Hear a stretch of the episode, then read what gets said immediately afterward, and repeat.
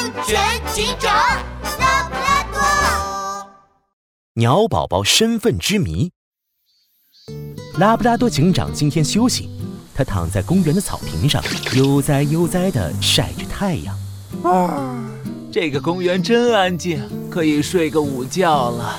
哎呦呦，拉布拉多警长出大事了！啊，什么大事？拉布拉多警长一下子被惊醒了，还没等他反应过来，河马阿姨已经冲了过来，拉起他就跑。让开，快让开一下呀！河马阿姨带着拉布拉多警长跑到了一棵大树下，大树下围满了小动物。拉布拉多警长走近一看，只见大树下的草丛里有一只瑟瑟发抖的鸟宝宝。哎呦，拉布拉多警长，我刚才在这里跳广场舞嘞，突然就听到了这新的声音，呃，然后就发现了这个小家伙。河马阿姨，这个鸟宝宝，这个鸟宝宝肯定是走丢了呀！我自己也是个当妈的呀，要是我的孩子丢了，哎呦，我肯定要急坏了的呀！拉布拉多警长，你可一定要帮帮他哦！哎呦，可怜的小乖乖！放心吧，我一定会送他回家的。拉布拉多警长蹲下身，仔细地观察起鸟宝宝。这只鸟宝宝羽毛还没长出来。浑身光溜溜的，身上还带着粘液。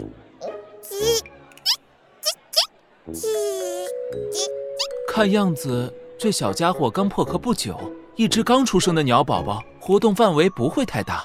它的家应该离这里不远。听了拉布拉多警长的话，周围的动物们七嘴八舌地议论起来。鸟挺多的，我越看越像鸽子的宝宝。河马阿姨一听，眼睛就亮了。是鸽子宝宝吗？呃，我现在就去找鸽子小姐去。哎呦，这个当妈的哟，咋回事嘛？哎，鸽子小姐，鸽子小姐，出大事了！河马阿姨大声喊着，一溜烟的跑了。拉布拉多警长拿出放大镜，仔细的检查起现场。就在这时，一旁的假山上有什么东西进入了拉布拉多警长的视野。这是蓝色的蛋壳碎片。拉布拉多警长拿出放大镜看了看，又凑近闻了闻，这些蛋壳上还残留着新鲜的粘液，气味和鸟宝宝身上的一样。这蛋壳就是鸟宝宝的。就在这时，河马阿姨拉着鸽子小姐回来了。河马阿姨，到底出了什么大事啊？哎呦，你的孩子都丢了，这可不就是大事吗？你快看看，你的孩子就在草丛里呢。河马阿姨，你在说什么呀？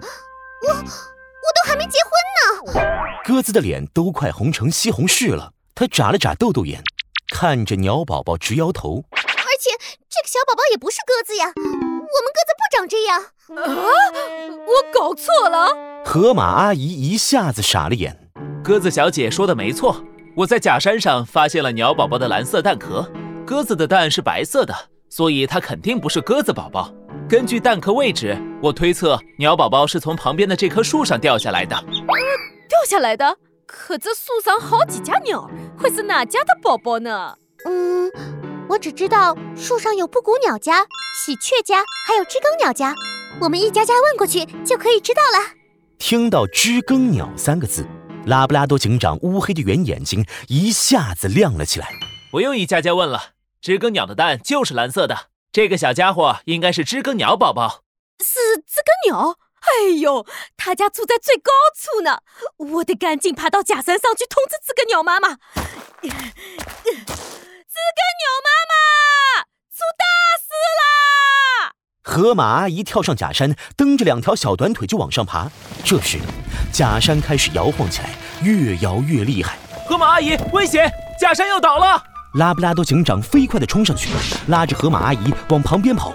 他刚把河马阿姨拉开，轰的一声，假山重重倒下了。河马阿姨，你没事吧？哎呦呦呦呦呦！啊，我我我的脚扭了。呃，这假山倒了，我怎么去找知更鸟妈妈呀？你别忘了，鸽子可是会飞的。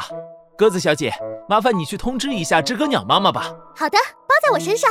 河马阿姨，乐于助人是好事儿，可假山是用特殊材料做的，并不牢固，攀爬假山非常危险。你以后可千万别这么冲动了。我知道了，拉布拉多警长，啊，谢谢你救了我呀！啊